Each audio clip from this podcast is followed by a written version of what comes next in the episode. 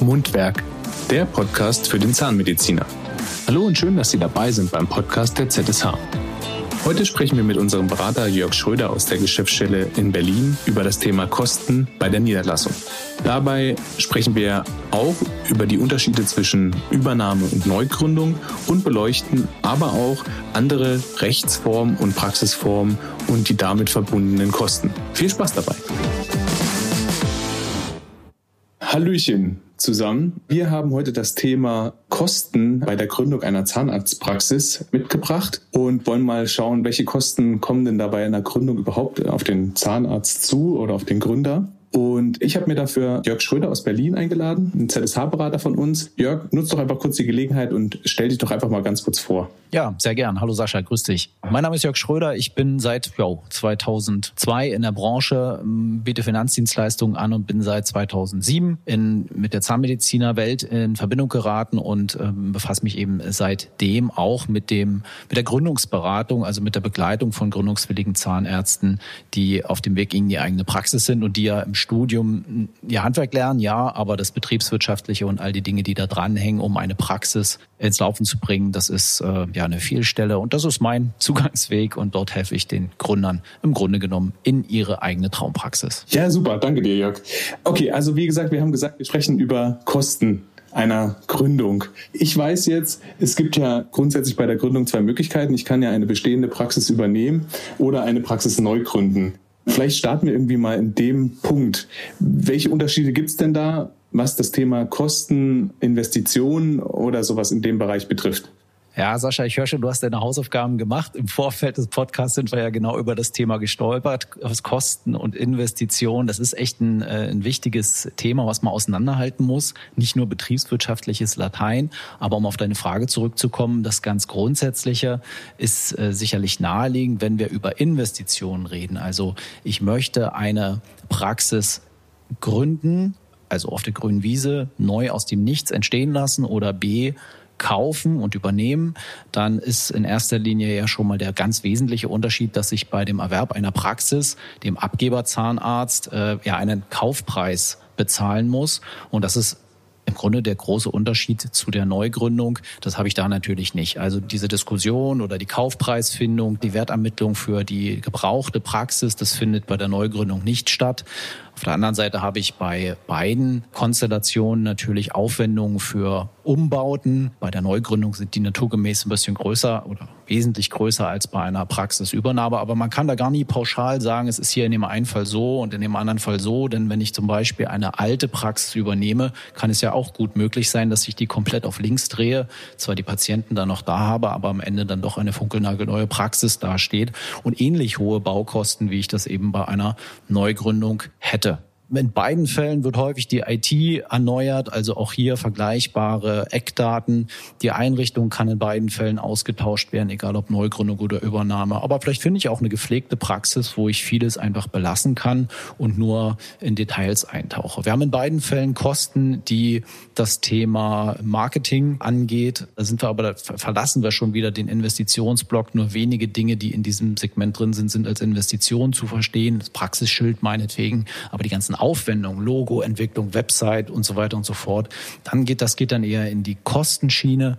Aber da würde ich äh, dann in dem nächsten Part eingehen wollen. Also ich glaube, wir müssen da wirklich mal eine Unterscheidung irgendwie so ein bisschen bringen zwischen diesem Thema Kosten und Investitionen. Also ich bin ja jetzt auch Laie in dem Thema und wenn wir jetzt nochmal im Detail bei der Neugründung mal einsteigen. Ich sage jetzt mal, wir reden da irgendwie von Kosten, ja, bei der Neugründung. Und äh, was ich natürlich habe, ist, ich habe die Kosten für die Praxis an sich. Gibt es denn da aber auch irgendwie Kosten, ich sag mal, für die Immobilie oder irgendwas in dem Bereich oder miete ich die grundsätzlich oder wie sieht denn das in dem Bereich aus? Lass uns das sauber halten, Sascha. Sag mal ganz explizit nicht Kosten, sondern Investitionen. Du investierst in eine, eine Praxis, wenn du die übernimmst. Ja?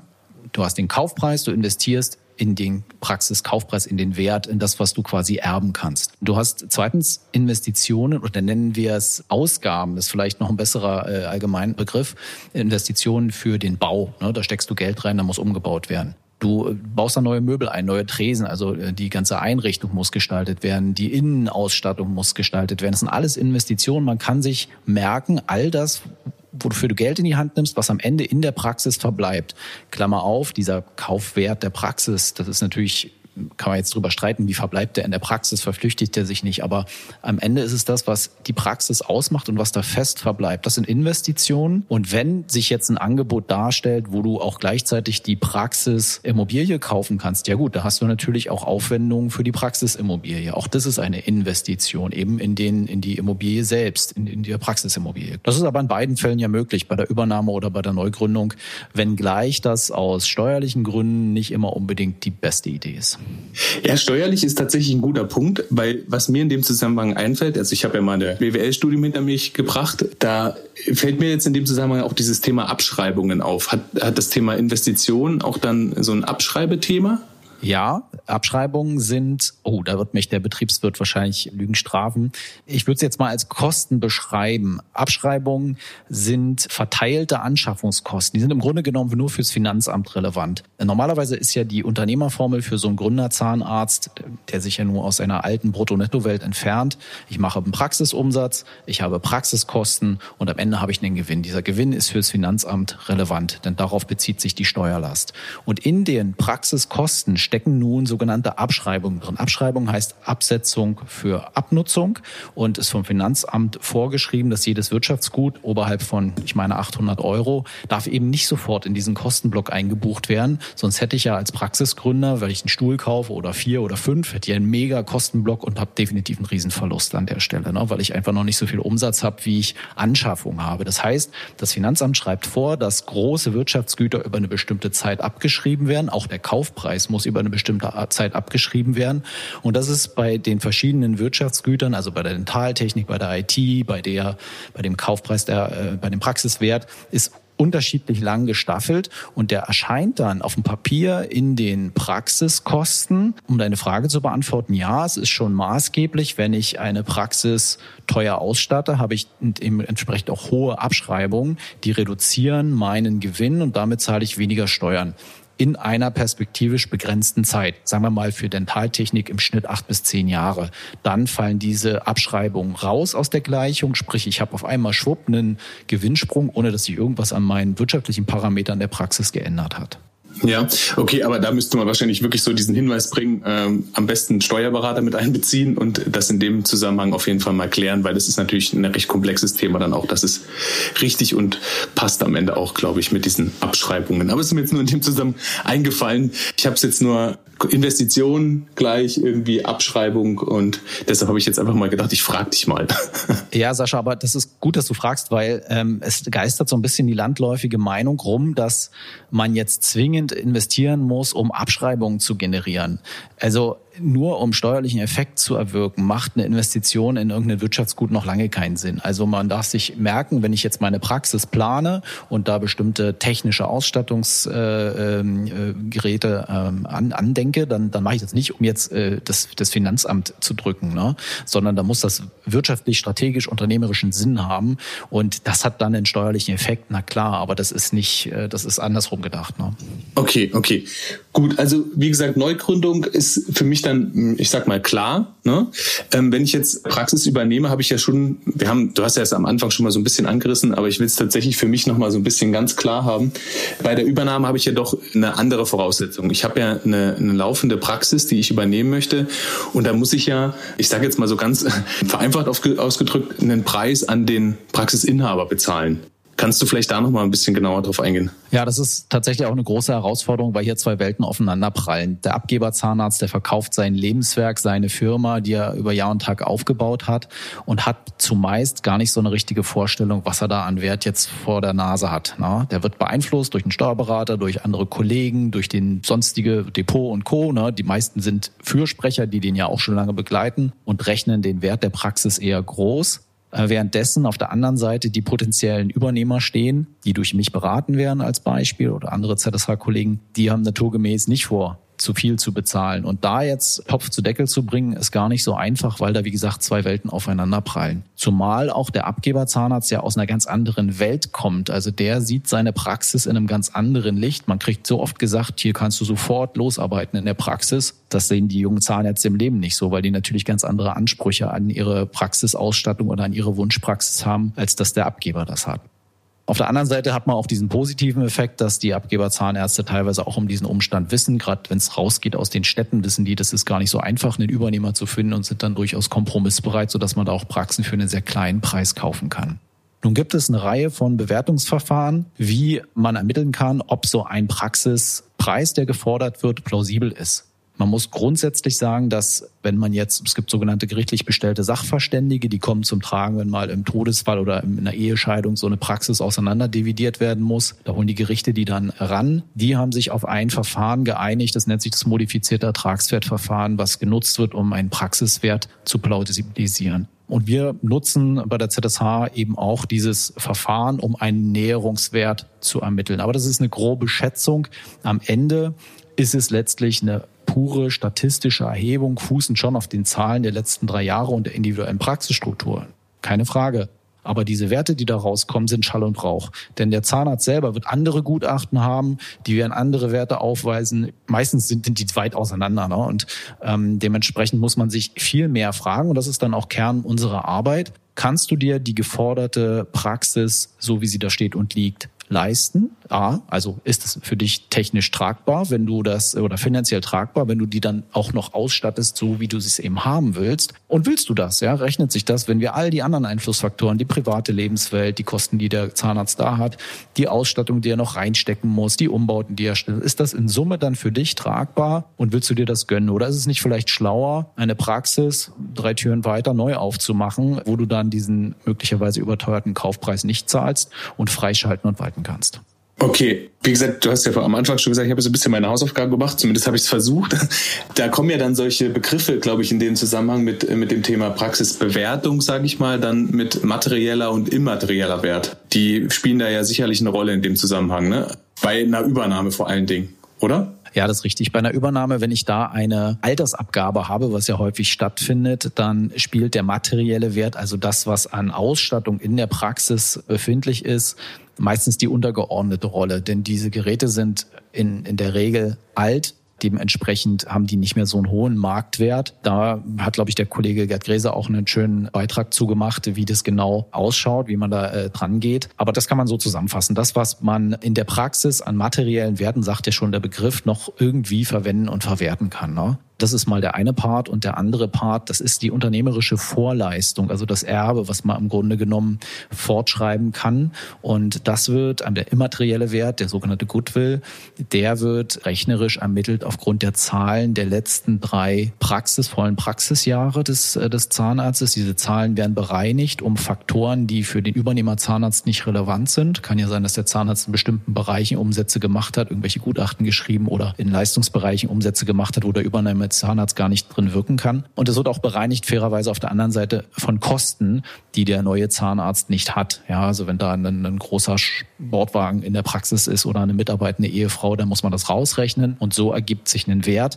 Der wird dann beeinflusst durch die Marktchance, die so ein junger Zahnarzt als Angestellter im, im Markt hätte. Also der sogenannte Unternehmerlohn wird gegengerechnet, noch eine Verzinsung. Das führt jetzt zu weit, das bis ins Detail auszuführen. Aber Fakt ist, es wird geschaut, wie rechnet sich denn für mich, wenn ich als junger Zahnarzt unternehmerisch ins Risiko gehe und diese Praxis kaufe? im Vergleich dazu, dass ich einfach Angestellten einen guten Job habe. Und dann ergibt sich da häufig, weil diese Angestelltengehälter für Zahnärzte so um die 100.000 Euro rangieren, ergibt sich das häufig, dass wir gerade bei Abgeberpraxen bei diesen reinen Berechnung des Goodwills, insbesondere in der Peripherie, kleine Werte haben. Ja, okay. Das sieht der Abgeberzahnarzt natürlich ganz, ganz anders. Diese Bierdeckelrechnung, die landläufig durch die, durch die Lande geht, ist das ja so ein Jahresgewinn, so ein fairer Kaufpreis wäre. Aber das ist einfach Quatsch. Das sagt ja gar nichts, weil der Gewinn des Abgebers hat mit dem Gewinn des Übernehmers ja so gar nichts zu tun.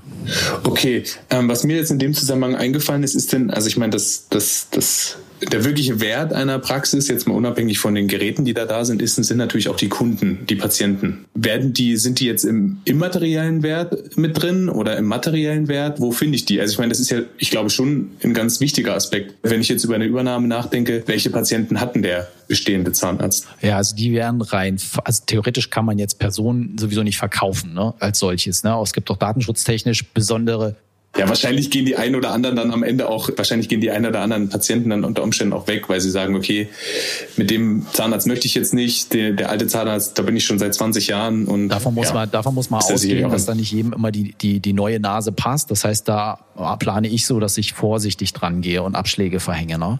Aber, aber ja, die wären dann theoretisch in den, in den Ergebnissen des Zahnarztes, der die Praxis abgibt, also in diesen äh, Umsätzen der letzten Jahre, da findet sich das dann wieder, also ja, materiellen Wert. Da schlägt sich dieser Part nieder.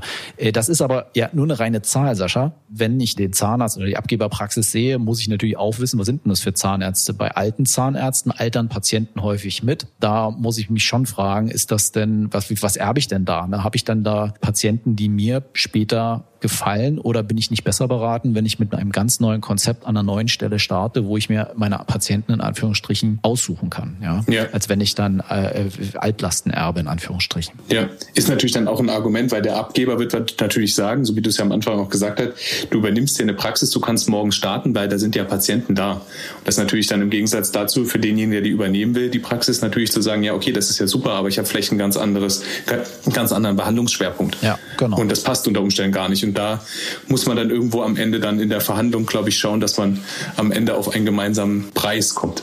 Ich muss mich da immer so ein bisschen sortieren. Investition, Kosten, Preis. Also, aber das ist vielleicht auch gar nicht so ein schlechtes Stichwort. Also, Investition habe ich einmalig bei der Neugründung oder bei der Gründung, sage ich mal, generell. Und Kosten sind quasi laufende Kosten, die dann später kommen, die Sascha, ich muss, ich muss gleich nochmal reingrätschen. Äh, fast, fast. Du bist auf einem guten Weg. Aber, äh, aber dieses einmalig und nicht einmalig. Du hast natürlich zum einen Investitionen nicht nur einmalig, sondern es kann natürlich sein, dass du eine Praxis übernimmst und eine alte Technik erbst, die du verkaufst, die dann im Jahr drauf ausgetauscht werden muss. Das heißt, Investitionen können auch zeitversetzt in mehreren Stufen kommen. Auf der anderen Seite oder eine Neugründung. Ne? Du gründest eine, eine Praxis, planst deine Wunschpraxis mit sieben Zimmern, die musst du natürlich nicht sofort und voll ausstatten. Das heißt, du investierst auch in Etappen und machst erst mal drei Stühle und dann kaufst du nach und nach weitere dazu. Und das Gleiche gilt bei den sogenannten Kosten. Das habe ich vorhin gar nicht ausgeführt. Deswegen lass uns da gerne noch mal einhaken, weil das ist wirklich ja, super wichtig. Gerade auch aus dem aktuellen Fall, wo das echt Probleme machen kann, weil es auch mit der Finanzierung zusammenhängt. Die Kosten sind Dinge, die du ausgibst, die nicht in der Praxis lange verbleiben. Ich mache ein Beispiel, du gründest eine Praxis, was hast du da für Kosten? Da hast du Kosten für einen Steuerberater, der stellt seine Rechnung, da hast du Kosten für den Schröder, da hast du Kosten für ähm, die, die regelmäßige Praxiswäsche, du hast Kosten für die Lohnbuchhaltung, du hast Kosten für die Marketinggeschichten, für die Eröffnungsfeier, für die Erstausstattung, für Handschuhe, Tupfer und so weiter und so fort, für Verbrauchsmaterialien beispielsweise. Aber du hast auch am Anfang Anlaufkosten, die sind jetzt gar nicht betrieblich bedingt, aber trotzdem in der Planung sehr wichtig für dich als Person. Du musst ja erstmal deine eigenen Kosten auch decken können, wenn so eine Praxis gerade anläuft. Du hast die Kosten für die Mitarbeiter, die gehen am Monatsende auf jeden Fall ab, auch wenn möglicherweise noch nicht so viel Umsatz da ist. Für die Miete. Das sind alles Kosten, es gibt Fixkosten wie Miete, Personal und so weiter und so fort, aber es gibt eben auch Kosten, die sind quasi gründungsrelevant und die hast du nur ganz am Anfang oder sogar auch schon vor der Gründung. Das Honorar für einen Rechtsanwalt, der die Verträge prüft und so weiter und so fort. Und jetzt, warum ist das so wichtig? Ich habe gerade einen aktuellen Fall, den habe ich nun leider erst spät kennengelernt durch eine Steuerberaterempfehlung und habe mich um die Versicherung nur kümmern müssen. Über die Finanzierung hatte ich leider keinen Einfluss mehr. Und da ist es so, dass viele Praxisfinanzierung, also wenn du jetzt sagst, ich gründe neu oder ich übernehme eine Praxis, dann gehst du zur Bank, gerne in Begleitung mit uns und holst dir häufig Kredite aus der, von der öffentlichen Hand. Die KfW ist da ein großes Stichwort. Und die hat fest vorgeschriebene Programme. Und jetzt wird's wichtig, die definieren, in welchem Programm was finanziert wird. In einem großen Programm wird beispielsweise nur der Investitionsrahmen finanziert. Und gibt es einen kleinen Bruder dieses Finanzierungsmodells, der finanziert explizit sogenannte Betriebsmittel, das sind Kosten. Mhm. Und wenn du jetzt planst als Gründer, dein ganzes Budget, mein Kredit soll insgesamt so und so groß sein und du verwechselst das und du packst Dinge, wo du eigentlich denkst, dass die in dem großen, langlaufenden Kredit mit drin sind, das sind aber Betriebsmittel, wie beispielsweise das Thema Marketing oder eine Fortbildung oder irgendwie sowas, die noch ansteht, die hat im Investitionskredit nichts zu suchen, dann kann dir plötzlich Geld fehlen. Und das ist jetzt in so einem konkreten Fall passiert, wo dann der Zahnarzt nochmal gucken muss, ob er mit seiner Budgetplanung so hinkommt oder ob das nicht möglicherweise ein bisschen zu kurz gesprungen war. Also man kann sich merken, Ausgaben, die weg sind, wenn sie einmal gezahlt sind, das sind äh, Kosten, die können betrieblich aber oder privat sein. Investitionen sind Dinge, die in dem Praxis langfristig verbleiben. So kann man es vielleicht vereinfachen. Okay, gut, alles klar. Ähm, ich glaube, ich habe es jetzt dann auch wirklich. sehr gut, sehr gut. okay, jetzt haben wir über, ja, ich sag mal, eine, die Übernahme und Neugründung gesprochen jetzt reden wir immer irgendwie von dem einen Zahnarzt, der irgendwie sich niederlassen will. Jetzt gibt's ja verschiedene Modelle. Ja, ich kann ja auch irgendwie, es gibt ja eine Praxisgemeinschaft, äh, MVZ äh, oder, oder andere Möglichkeiten. Wie sieht's denn da mit den Kosten aus? Kaufe ich mich da ein oder ja?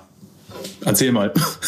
Ja, genau. Also das MVZ hat jetzt bei Neugründern eher eine untergeordnete Rolle, zumindest jetzt was meine Beratungspraxis angeht. Es ist gut möglich, dass etablierte Praxen, die MVZ ist ja ein Begriff aus der Zulassungswelt, aus der äh, KZV, das ist eine kassenrechtliche Gestaltungsform und nicht unbedingt eine Unternehmensform. Ne? Genauso wie die PG, also die Praxisgemeinschaft oder die BAG, die Berufsausübungsgemeinschaft. Das sind alles Begrifflichkeiten aus dem Kassenzulassungsrecht, wenn man so will. Die Unternehmensformen, die dahinter stehen, sind bei der BAG meistens eine GBR oder eine Partnerschaftsgesellschaft. Das sind dann die Rechtsformen, die dem gegenüberstehen. Und das kann man vielleicht kurz so zusammenfassen. Du hast auf der einen Seite die Einzelpraxis, da müssen wir nicht groß drüber reden. Es ist halt ein Zahnarzt, der legt los und kann Zahnärzte anstellen. In Berlin ist es mittlerweile so, dass du bis zu vier Zahnärzte anstellen kannst. Das war nicht immer so. Und bei der BAG tun sich zwei Zahnärzte, mindestens zwei Zahnärzte zusammen und gründen eine Firma. Das ist dann meistens eine GBR. Für die KZV wird sie als Berufsausübungsgemeinschaft tituliert und damit hast du eine Praxis, ein Stempel, aber du hast halt zwei Inhaber. Mindestens, können auch mehrere sein. Mhm. Und dann kannst du pro Inhaber bis zu vier Zahnärzte anstellen. Ich rede ja von Berlin. Ne? Wie es in anderen Bundesländern ist, weiß ich nicht. So, dann hast du im Gegenstück die PG, die Praxisgemeinschaft. Das sind wiederum zwei Praxen. Die kannst du sehen wie zwei mhm. Einzelpraxen. Und dann ist es da ganz genauso wie bei einer Einzelpraxis, Übernahme oder Neugründung. Nur und ich muss dazu sagen, das ist echt selten. Ich hatte jetzt noch keine PG-Neugründung. Ja, also es würde bedeuten, du hast zwei Zahnärzte, die gehen in eine Immobilie und haben über sich noch eine Firma, die gründen die, eine zweite Firma sozusagen pro Nase, okay. wo die sich dann die Miete teilen und vielleicht das Rezeptionspersonal teilen und bestimmte Kosten für die, für die Technik, die die beiden nutzen, ein großes Röntgen meinetwegen oder den Steriebereich oder, oder, oder. Aber häufig geht, das sind doch eher alte Formen. Und was ich jetzt mal wieder hatte, ist, dass ein Zahnarzt eine Praxis übernimmt. Das ist schon eine PG. Da steigt einer aus der alten Zeit, ein Altpartner aus und dann kauft er sich ein. Das hat dann natürlich den Vorteil, dass der diese schon bestehende Infrastruktur mitnutzen kann und nur die Abfindung für den ausscheidenden Zahnarzt zahlen muss. Also quasi im Wesentlichen den immateriellen Wert und nur die Hälfte oder Anteile des materiellen Wertes, der schon da ist. Ja, das ist durchaus vorteilhaft. Ne? Und bei der BAG, da ist es es natürlich äh, für den einzelnen Zahnarzt kostengünstiger, weil dann natürlich beide zusammen eine größere Schlagkraft haben. Die können, haben zwei finanzierende Schultern oder vier finanzierende Schultern, okay. die dann natürlich mehr wuppen können, als wenn ein Einzelner losmarschiert ja. und die ganze teure Technik einkauft. Okay, gut. Neugründung in so einem Fall, jetzt hast du gerade schon gesagt, es gibt dann auch Zahnärzte, die sich dann irgendwie mit einkaufen. Wenn ich jetzt als ähm, angestellter Zahnarzt irgendwie die Idee habe, mich in so eine Berufsausübungsgemeinschaft irgendwie BAG mit einzukaufen. Wie sieht denn das aus? Ich muss, das war, war so ein bisschen auch die, die, der Hintergrund meiner Frage mit dem Thema Einkaufen. Was, welchen Preis bezahle ich denn dann? Also ich meine, da ist, ist eine Praxis da oder eine BAG und ähm, ich will da jetzt irgendwie mit einsteigen. Ja, dann kommt's dann. Ist, ist, das, ist das überhaupt sinnvoll? Macht man sowas? Oder wenn ja, wenn es sinnvoll ist, weil wir reden ja über Kosten, also tatsächlich, oder Investitionen. Was kommt denn auf mich als Zahnarzt in so einem Fall auf mich zu? Oder ist es, wenn du sagst, eher, äh, eher unwahrscheinlich oder eher nicht der, der Regelfall? Na, das passiert doch durchaus häufiger und in unterschiedlichen Konstellationen. Es kann jetzt sein, dass eine Einzelpraxis besteht und, also sagen wir mal, junger Zahnarzt äh, hat in, habe ich jetzt gerade so einen Fall, hat in der Praxis früher gearbeitet als angestellter Zahnarzt Zahnarzt und jetzt ist, kommt der, der Chef, der damalige, in die Jahre und der junge Zahnarzt sucht eine unternehmerische Perspektive und dann tun die sich zusammen und gründen eine BAG. Dann passiert das jetzt in dem Fall so, dass die Praxis bewertet wurde des Zahnarztes, der schon da ist. Man hat sich dann, hat dann festgestellt, dieses Vehikel wird 300.000 Euro an Wert haben und mein junger Zahnarzt bringt nun auch 300.000 Euro mit, die nutzen dieses Geld dann intern für die, für die äh, Modernisierung der Praxis. Dann ist es die wundersame Wertverdopplung so einer Praxis. Ne? Dann haben wir dann einen Praxiswert von, von, von 600.000 Euro und die Praxis, oder dann werden intern die Spielregeln gelegt. Ne? Hat, dann, hat man dann 50-50 Anteile, hat man 50-50 Stimmrecht. Das würde ich immer empfehlen, dass ich natürlich, wenn ich mich in so eine Kooperation begebe, dann auch nicht überstimmt werden darf. Dann brauche ich mich nicht selbstständig machen, wenn ich das als äh, Konsequenz ernte. Aber das ist natürlich schon schön, weil diese ganze Infrastruktur ja im Grunde genommen schon da ist, also dieses Know-how, wie die Praxis abläuft und funktioniert und sie kann dann nur technisch auf einen neuen Stand gebracht werden, so es überhaupt erforderlich ist. Es gibt andere Konstellationen, da funkelt die Praxis schon und man steigt ein, dann bringt man eben auch einen Betrag X ein. Der muss nicht immer unbedingt denselben Wert haben, wie das den Praxiswert ausmacht. Das ist dann Vertragsgebaren und kann unter Umständen dann Auswirkungen im Bereich der Gewinnverteilung haben. Was nicht mehr geht, früher war es üblich, dass man sowas auch machen konnte, ohne dass man eigenes Geld mitbrachte. Die sogenannte Juniorpartnerschaft, die ist mittlerweile von den Sozialgerichten gekippt. Also das funktioniert nicht, wenn man da so ein bisschen Scheinselbstständigkeit auslebt. Also man muss immer einen nennenswerten Kapitaleintrag mit ins Unternehmen einbringen, selbst wenn der jetzt nicht 50 oder 100 Prozent des, der Praxis ausmacht. Okay. Also lange Rede, kurzer Sinn, Sascha, um da noch einen Strich drunter zu ziehen. In aller Regel, wenn es jetzt nicht so, eine, so ein Neuzusammenschluss von einer Einzelpraxis und einem neuen in eine BAG ist, fährst du als Einsteiger finanziell günstiger, als wenn du eine Praxis auf die grüne Wiese stellst oder eine Praxis übernimmst und die komplett auf links drehst. Ja, okay, aber du hast ja auch gesagt, ähm, dass das unter Umständen, also ähm, wenn man das jetzt vergleichen würde, Neugründung, Übernahme, was ist günstiger, was ist also kostengünstiger, ne? oder wie, wo sind die Investitionen unter Umständen nicht so hoch, dann kann das ja unter Umständen bei einer Übernahme auch trügerisch sein, weil du hast ja am Anfang auch gesagt, unter Umständen die Geräte ja in, zu einem späteren Zeitpunkt ersetzt werden das heißt, bei einer Übernahme habe ich unter Umständen von der Investition her vielleicht am Anfang geringere Kosten, aber später kann es ja dann schon sein, wenn ich in zwei, drei Jahren quasi den Stuhl oder was auch immer ähm, die Behandlungseinheit ersetzen muss, dass ich dann ja nochmal Kosten habe. Und dann, wenn man das dann vergleichen würde, kann man vielleicht unter Umständen gar nicht sagen, dass eine Neugründung teurer ist und eine Übernahme günstiger, oder? Ja, genau. Das ist auch der Auftrag, den wir dann immer haben, das Szenarien mal auszuwerten. Was ist jetzt Plan A und wie wäre es denn bei Plan oder Szenario B? Und das ist das Zusammenspiel aus Höhe des geforderten Kaufpreises. Der leitet sich ja, wie gesagt, meistens von der wirtschaftlichen Qualität der Abgeberpraxis ab, ne? versus Neugründung, wo ich ja alles neu kaufen muss, alles neu denken muss, alles neu entwickeln muss, diesen Kaufpreis dann wiederum nicht habe. Ähm, und äh, das ist äh, da tatsächlich ein, ein komplexes Zusammenspiel von diesen Einflussfaktoren. Wenn ich mich irgendwo einklinke, ist das üblicherweise günstiger, hat aber, das ist nur das Monetäre. Ähm, hm. Es ist ja eine BAG, ist ja wie eine Ehe musst du dir das so vorstellen. Ne? Du weißt ja selber, Ehen werden auch nicht selten geschieden. Ähm, ähm, du musst dich ja dann in ein, in ein Gebilde einbringen, wo du plötzlich mit anderen Kompromisse eingehen musst. Und das ist nicht immer einfach. Ja, das ist der ganz wesentliche Vorteil oder auch der Grund, weswegen nach wie vor Einzelpraxen hoch im Kurs stehen weil man eben dann nicht Rücksprache halten muss. Man ist der Entscheider. Man kann sich ja beliebig, also man kann sich ja viele Zahnärzte anstellen, um dann nicht alleine werkeln zu müssen, aber man hat halt nicht diese Diskussion die häufig ja überhaupt die Triebfeder ist, in die eigene Praxis zu gehen, dass man eben nicht sich mit anderen committen muss. Okay, okay, okay. Ja gut, dann machen wir da aber tatsächlich mal einen Strich drunter. Jetzt würde mich tatsächlich mal interessieren, also weil wir haben jetzt viel über die Theorie gesprochen, jetzt bist du in Berlin ansässig. Was kostet denn so eine Praxis? Ja, witzige Frage. Äh, von bis muss man da sagen. Ich sag mal, äh, wenn wir ein kleines Projekt haben, eine Einbehandlerpraxis wird übernommen, dann sind so Kaufpreise zwischen 50 und, und 100 100, 150.000 Euro nicht ungewöhnlich, je nachdem, wie gesagt, wie alt diese Praxis ist und ob es dann nur noch so, ein, so eine Handreichung ist. Das wäre dann eher die Variante mit den 50.000, dass der nicht verkretzt ist.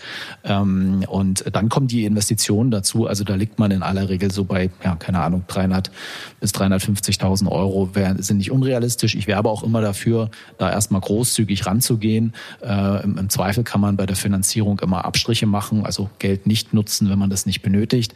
Aber das ist ähm, ähm, nicht unrealistisch. Auf der anderen Seite kannst du natürlich bei der Neugründung, die ist die Klaviatur total breit. Das äh, geht dann, ist quasi nach oben keine Grenzen gesetzt, je nachdem, wie groß du den, den Rahmen steckst und ähm, welchen Qualitätsanspruch du da lebst, wo die Praxis im Einzelnen ist. Äh, klar, auf dem Land mag es noch mal ein bisschen günstiger sein im Vergleich zu einer Gründung an der, Friedrich, an der Friedrichstraße oder irgendwie so, ne, das ist, wirkt sich aus. Ähm, aber ja, also da kann man, das Sascha, da kann man jetzt nicht, ähm, da kann man jetzt nicht sagen, kostet halt so und so viel, sondern da muss man explizit reingucken und ähm, ich werbe nur dafür, Banken finanzieren nach wie vor ohne rot zu werden, alles Mögliche. Ähm, man muss halt immer schauen, ob man sich äh, den Spaß auch leisten kann oder ob man sich dann übernimmt. Ich, wir sind gerade dran, ich weiß nicht, ob du es weißt, wir nutzen gerade so, checken gerade neue Planungssoftwarelösungen aus. Ähm, und da hat man bei einigen, die auch von Banken genutzt werden, immer so eine Pauschalknopf. Ne? Da kannst du halt deine privaten Kosten mal eben pauschal äh, quick and dirty rein, äh, reinbeamen oder auch die Vergleichszahlen, wie läuft denn so eine Praxis im Schnitt in Berlin. Schwupp ist es reinkalkuliert. Äh, das reicht der Bank, aber nicht selten ist das trügerisch, wenn man eben nicht ganz genau in die Kostenplanung reingeht, wenn man nicht ganz genau in die Investitionsplanung reingeht.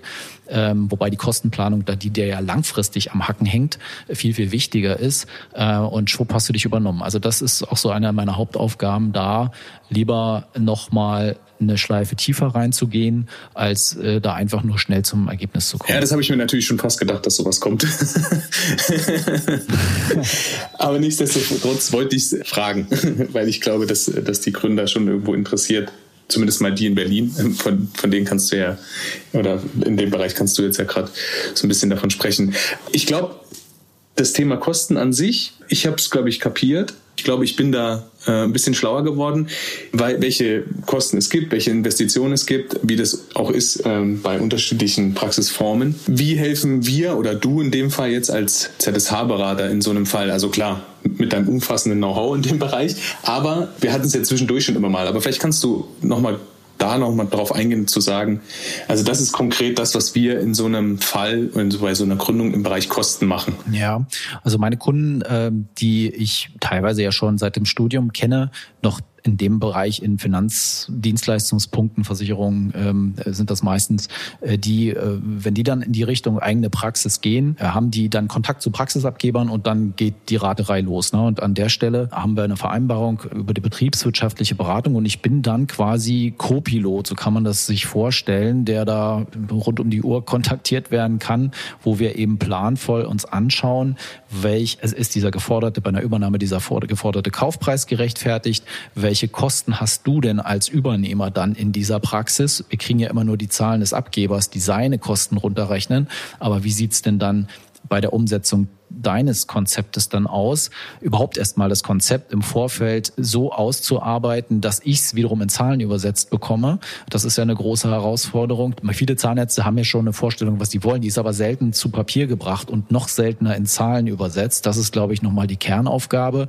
Das Einlesen der privaten Kostenlandschaft in die Gleichung, die, die Finanzierungsbelastung gehört dazu. Und dann kalkulieren wir für die Zahnärzte den Mindestumsatz, der erbracht werden muss, damit so ein Konzept eben auch aufgeht. Und das ist eigentlich so die Hauptmarke. Das relativiert auch jede Praxisbewertung, weil die Mindestumsatzkalkulation sagt dir, schaffst du den Sprung über den Gartenzaun noch mit intakter Hose oder ist schon ein Ratsch drin, ne, so sinngemäß. Also sind alle Kosten gedeckt und dann kann man auch sagen, okay, ja. jetzt gucken wir uns im nächsten Schritt nochmal die Liquiditätsplanung an, wobei die dann immer Schritt zwei ist. Bei einer Neugründung ist das ehrlich gesagt häufig Rätselraterei. Ne? Wir können uns da an Benchmarks und, und, und statistischen Daten anlehnen, aber das ist wirklich Kaffeesatz.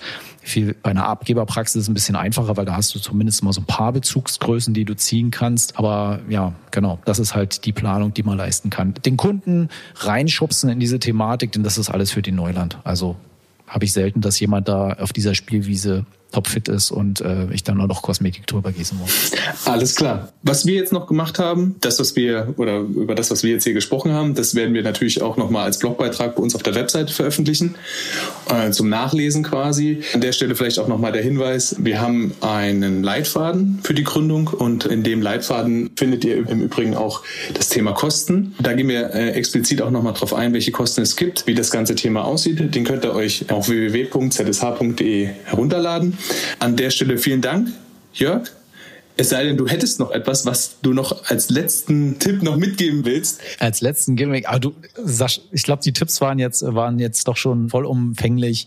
Wichtig ist wahrscheinlich vielleicht das noch zum Schluss, sich frühzeitig mit dieser Thematik auseinanderzusetzen, selbst wenn der Anlass noch nicht konkret da ist, aber Gelegenheit macht Diebe und ähm, nicht selten kriegt man aus dem Nichts plötzlich ein Angebot, was man dann abchecken muss. Und wir haben ja auf der Website verschiedene Seminar-, äh, Webinar-Angebote heute die Tage, ne, wo man sich in auf solche Gründungsfortbildungsreihen setzen kann, um sich da schon mal schlau zu machen, die die befassen sich ja auch mit diesen Einzelthemen. Ne? Da, da ziehen wir das explizit raus. Marketingkostenplan, Personalkostenplan und so weiter und so fort. Das wird da betrachtet und äh, Hilfestellung gegeben, wie man sich diesen Sachen nähert.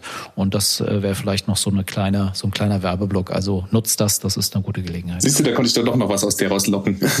Perfekt, perfekt. perfekt. Also nochmal danke dir, Jörg, an der Stelle äh, für die Ausführungen. Wie gesagt, in den Show Notes auch des Podcasts findet ihr die Links zu dem Leitfaden oder auch zu dem Blogbeitrag dann am Ende. Ja, Jörg, vielen Dank. Bis bald. Alles klar, Sascha. Dann bis dann. Mach's gut. Mundwerk, der Podcast für den Zahnmediziner. Das war's zu unserem heutigen Thema Kosten bei der Niederlassung. Mehr Informationen rund um den Beruf des Zahnmediziners finden Sie auch in den weiteren Folgen unseres Podcasts. Und wenn Sie Fragen an uns und zu den Leistungen der ZSH haben, besuchen Sie uns auf www.zsh.de.